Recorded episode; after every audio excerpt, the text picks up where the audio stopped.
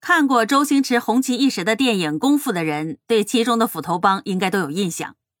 电影当中的斧头帮见钱眼开，打家劫舍，无恶不作，欺压社会底层的劳苦大众。这出场亮个相呢，还得跳上一段广场舞。其实啊，跟影片当中对斧头帮的描绘不同，历史上真实的斧头帮却恰恰是为了保护底层劳工、对抗资本家的剥削而成立的。斧头帮的第一任帮主王亚樵本人呢，更是颇有一些侠义心肠。在当时的上海滩，有一批安徽籍的社会底层劳工人员。这些人呢，主要是靠着出卖劳动力来谋求生活。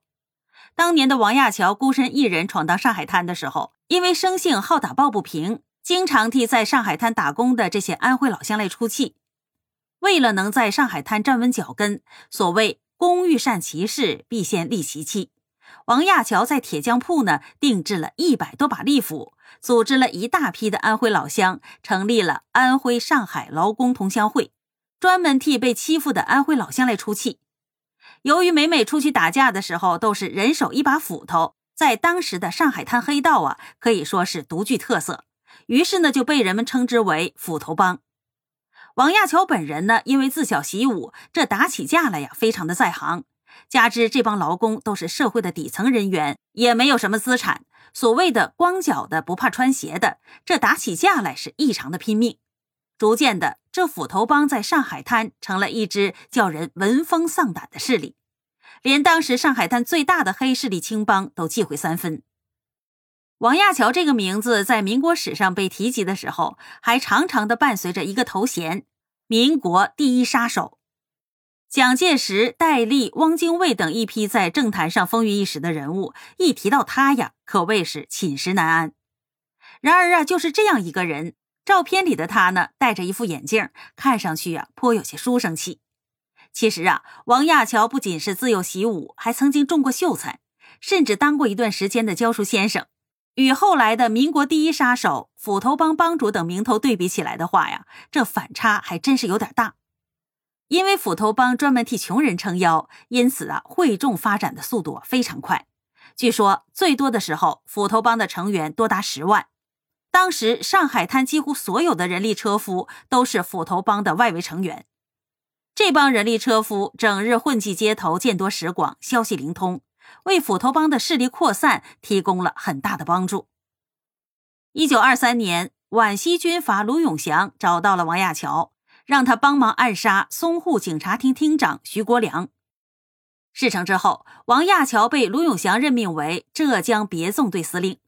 自此，王亚樵将斧头帮的一切事务交托给手下打理，本人呢亲自到浙江湖州开始招兵买马。日后成为国民党军统特务头子的戴笠，当时啊还是上海滩的一名小混混。久闻王亚樵的大名，就投到了王亚樵的门下，还和王亚樵结拜为兄弟。一九二五年，卢永祥兵败下野之后，王亚樵也回到了上海，继续做他的斧头帮帮主，并推荐戴笠报考黄埔军校。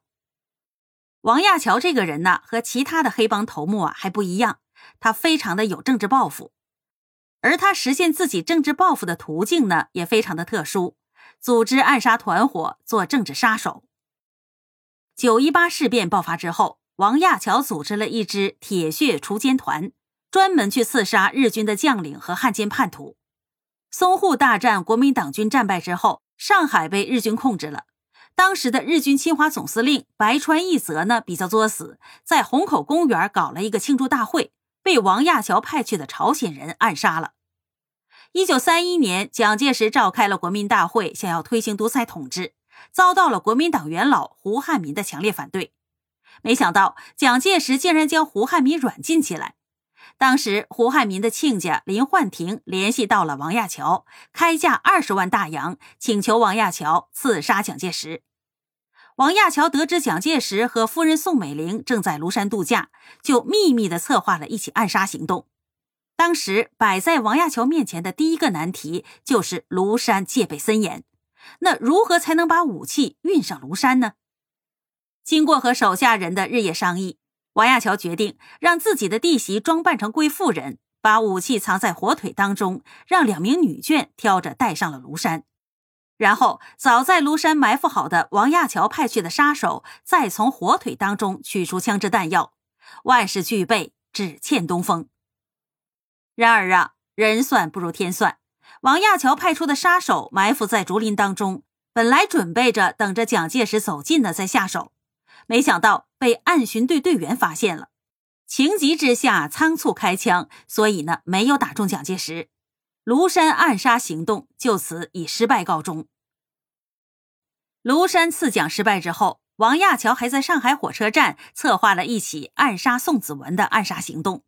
然而事情的发展却颇具戏剧性，派出去的杀手啊不认识宋子文，结果错杀了宋子文的秘书。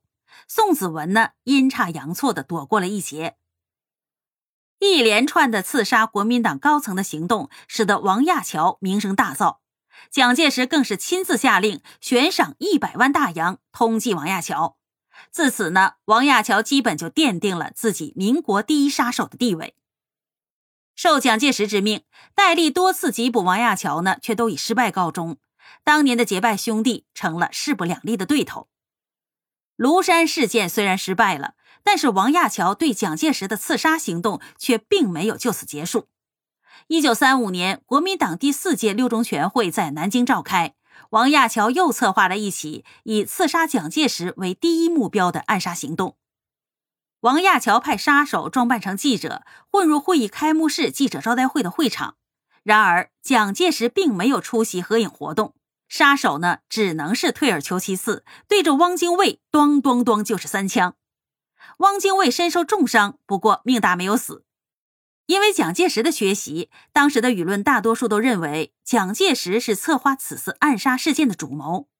蒋介石就这样替人背了黑锅，吃了哑巴亏。蒋介石当然是震怒，就给戴笠下了死命令，必须除掉王亚樵。戴笠得到了线报，说王亚樵啊就在香港。为了保密，戴笠并没有通过官方的渠道进入香港。结果呀，戴笠因为携带武器，被以非法入境的罪名给拘捕了。王亚樵就这样又一次躲过了戴笠的追捕。王亚樵离开了香港之后啊，去了广西。